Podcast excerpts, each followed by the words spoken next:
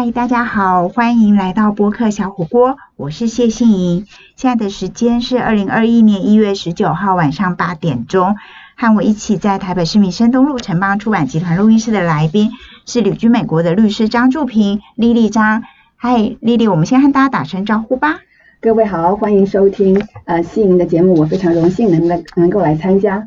好，我丽丽常年都住在美国嘛，那去年十一月的时候回来台湾，这次会停比较久一点，我们就想要请丽丽特别来聊一下她在美国的时候啊，因为经历了二零二零年开始的那个全球 COVID-19 的疫情，那到底对她在美国的生活跟工作有什么影响？因为现在美国是全世界确诊最多人的国家，速度应该也是非常快。对我可以我可以给各位呃一个小小的这个数据啊。呃，截至昨天为止呢，昨天就是一月十八号，就是我们录音的前一天。对，加州呢，光是加州就将近三百万确诊的案例，然后死亡人数呢，呃，将近三万四千名的死亡人数，这就是光加州。嗯。然后呢，洛杉矶呢，就是我啊现在居住的这个区域啊，洛杉矶，洛杉矶呢大概占了有将近有一百万的确诊人数，然后呢有一万三千。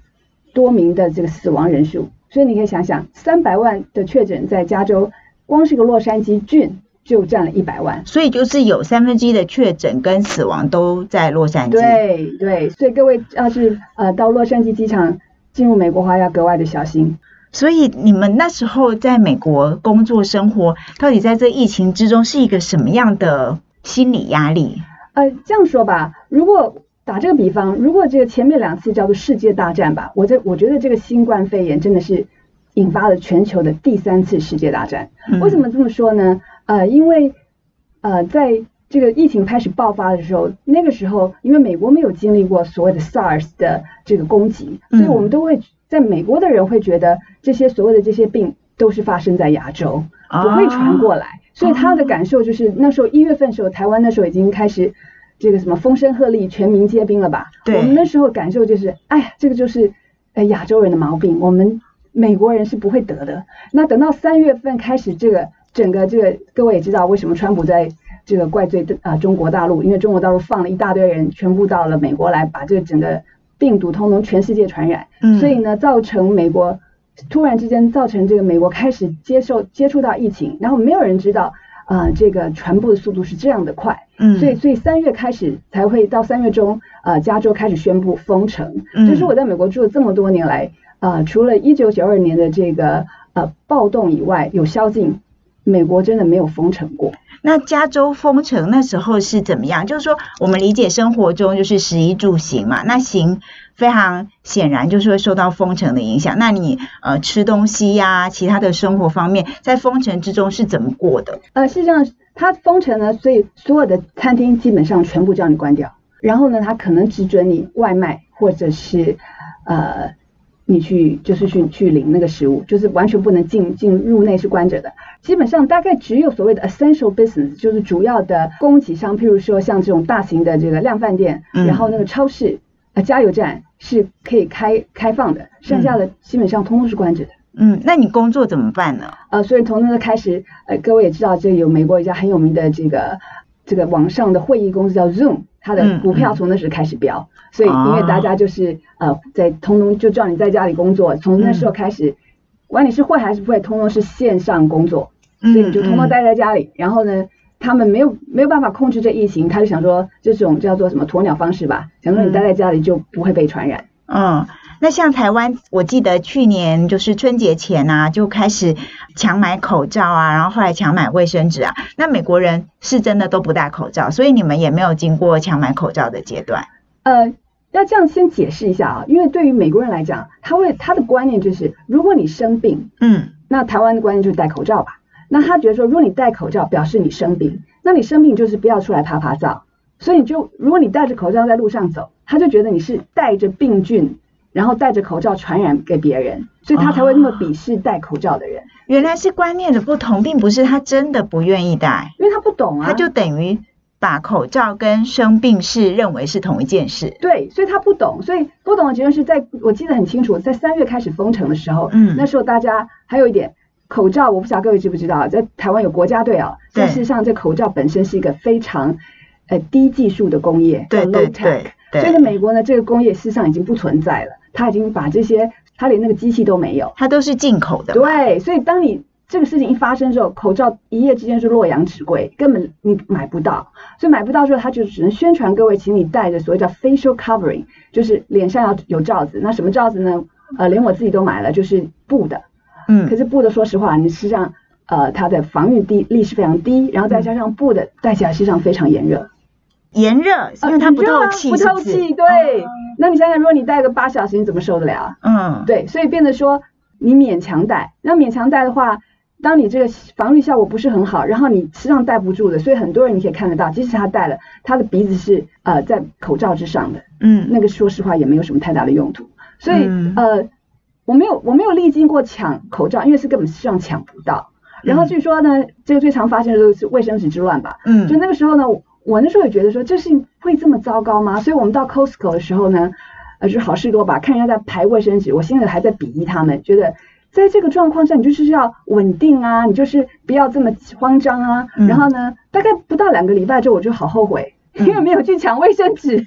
然后呢，然后呢，发觉到哇，卫生纸真是比贵的，只剩下这个什么超市，你可能我那时候还网购，还要等两个月，这么久，很可怕吧？这就是告诉你各位观众，千万不要铁齿，下次要是有人在抢卫生纸，麻烦你要一起抢。那你还有囤积什么其他的粮食吗？有，因为那时候发觉到只能囤积干粮，嗯然后发觉到连米都卖光了。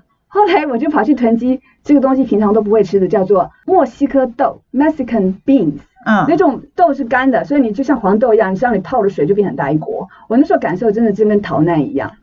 就是什么都要准备好，都要把能够储备的先储备起来。对，但是话又说回来了，呃，事实上证明美国的确，我不是替他说话啊，他实际上是一个真的是一个物产丰饶的国家，所以嗯大概过了一个多月之后吧，事实上它的超市都有持续在开放，嗯然后这些东西呢也有在补给。你除了去抢卫生纸，你还有去抢什么？呃，抢卫生纸之外呢，那个时候以为真的非常严重，所以也到那个超市去排，发觉到肉都卖光了，所以真的嗯是闲着没事，你们家的这个冰冷冷冻柜哦，真的要摆很多东西。像你在洛杉矶，它不是非常冷的地方，你们也有大的冷冻柜。呃，有，因为我们你知道美国这个地方啊，你不太不像台湾，你随时会常常去买这个家用品，嗯。所以通常你可能你你买这些呃蔬菜水果，嗯。如果可以放的话，你大概两个礼拜才会去一次。啊。所以你的冷冻柜，而且你知道美国什么不大，就是东西都是大的，对对对冰箱也是大的，所以呢，呃，我每次开这玩笑，真的可以放个那个死人尸体在里面，都能够知道。哦，好，原来是这样。那呃，就是聊了疫情，就是今天在现场的来宾呢是旅居美国的律师张祝平。那他今天在我们播客小火锅的人生锅跟我们分享他在美国洛杉矶生活的时候遇到了美国封城，就是洛杉矶封城的那些呃情况，还有去抢不到卫生纸很懊恼，然后买了很贵。但是我想要问一下，就是你在美国的疫情很严峻的时候，就是去年年底了，下半年已经非常严重。那因为有事情还是要回来台湾嘛，哈。那你上机前呐、跟在飞机上，跟下机以后，到底要怎么样防护啊？就说你那时候已经身处在一个病毒世界了，对，要怎么做？首先呢，我就要先感谢我们台湾的国旗航空公司，嗯因为基本上别的公司航空公司呢，基本上都停飞了，嗯。所以呢，我们国际航空公司不管其中的任何那两家，呃，嗯。都是空服员都是空空服员和机长都是冒着生命危险在呃运送我们的旅客，嗯。所以要先先跟他们先先跟他们谢谢。嗯。然后至于说呃怎么防护呢？呃，我在这个 YouTube 上拍了比较的这个呃录 YouTube 的录影带，各位嗯。可以到 YouTube 去搜呃账号叫长提美女。嗯长堤就是很长的堤防，长堤美女，呃，就会看到我拍了的录影带，你可以从上面看得到加州的这个洛杉矶机场以前是呃万人空巷，基本上真的是只剩下小猫一两只而已。然后呃，我们怎么防护呢？怎么防护呢？首先我只知道有的人好像在穿那个防护衣啊，嗯但防护衣说实话真的很热。然后呢，嗯现在飞机的关系，由于这个防疫，所以它事实上飞机上非常的空，它就嗯有做类似梅花座，所以机票非常的贵。啊、嗯然后这个航空公司上赔很多钱了，所以也不要不要嫌。那你上了飞机的时候，因为它这个呃位置都空得很开，嗯。所以我个人的感受是我身上就是穿的长长版的这个风衣，因为这样子实际上就是你知道吗？就可以隔，因为细菌是不会钻进你的衣服里头的，因为基本上是就是口沫飞呃传染跟接触传染嘛，所以你只要在你这个叫什么 open face，就是你脸上哈，你戴着这个呃防护罩，然后呢戴着你的口罩，尽量不要跟人家交谈，我是觉得还算安全的。嗯所以那有人当然有人就是可能穿全身那个防护衣，然后担心也不能去上洗手间。呃，我是这么觉得，就是说，如果你把这个基本的都做好，你常常洗手，千万不要用手去摸你的脸或者是你的口鼻去呃阻隔这个传染的途径的时候，呃，你倒不至于说不去上洗手间，因为你知道长途飞行不上洗手间，事实上危险更大。哦，嗯那你有吃东西吗？在十几个小时的飞行当中？嗯，这样讲，我常常觉得呢，如果要死也，要吃饱再去死。我当然有吃东西，嗯那十几个小时，我倒是觉得，事实上你会很惊讶，事实上飞机上啊，它这个呃，连它的这空气循环器都是用的说医疗级的，所以事实上你想想看，机长跟你同在啊，他怎么可能航空公司也不顾他们的生命危险？所以事实上飞机上的这个呃保护力量事实上是不错的。嗯，当然了，如果你是跟这个染病的人坐在那隔壁，我就不能，那你到哪里都会被传但。是你并不知道隔壁的人会是谁嘛？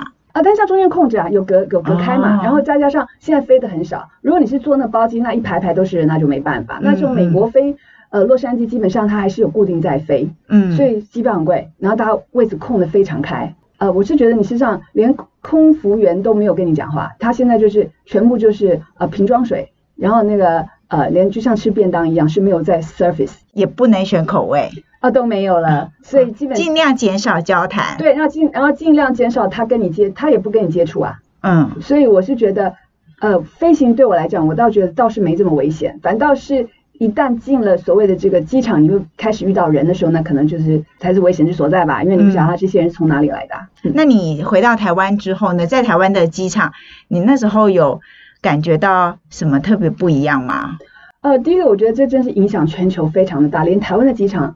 那个时候我飞机上去真的是没什么人，然后再加上呃台湾防疫做的真的非常好，因为嗯他从一开始呃就是你一旦进入这台湾机场的时候呢，他就已经请你在上网这个呃填写所有的这个呃入境这个检疫的表，然后呢开始追踪，他要求所有的到台湾的旅客呢，要么就要台湾的手机，要不然就现场要立刻申请台湾的手机门号。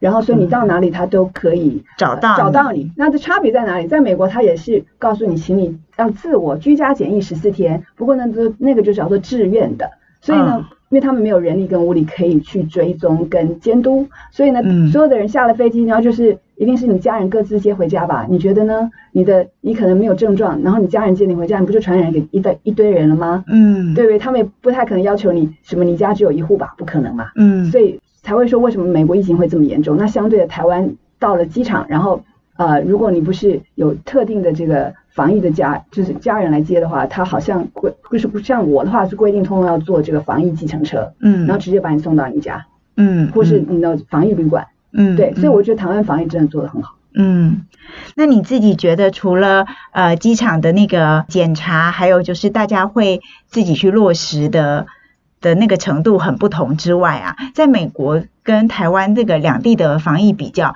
还有没有什么你印象深刻的地方？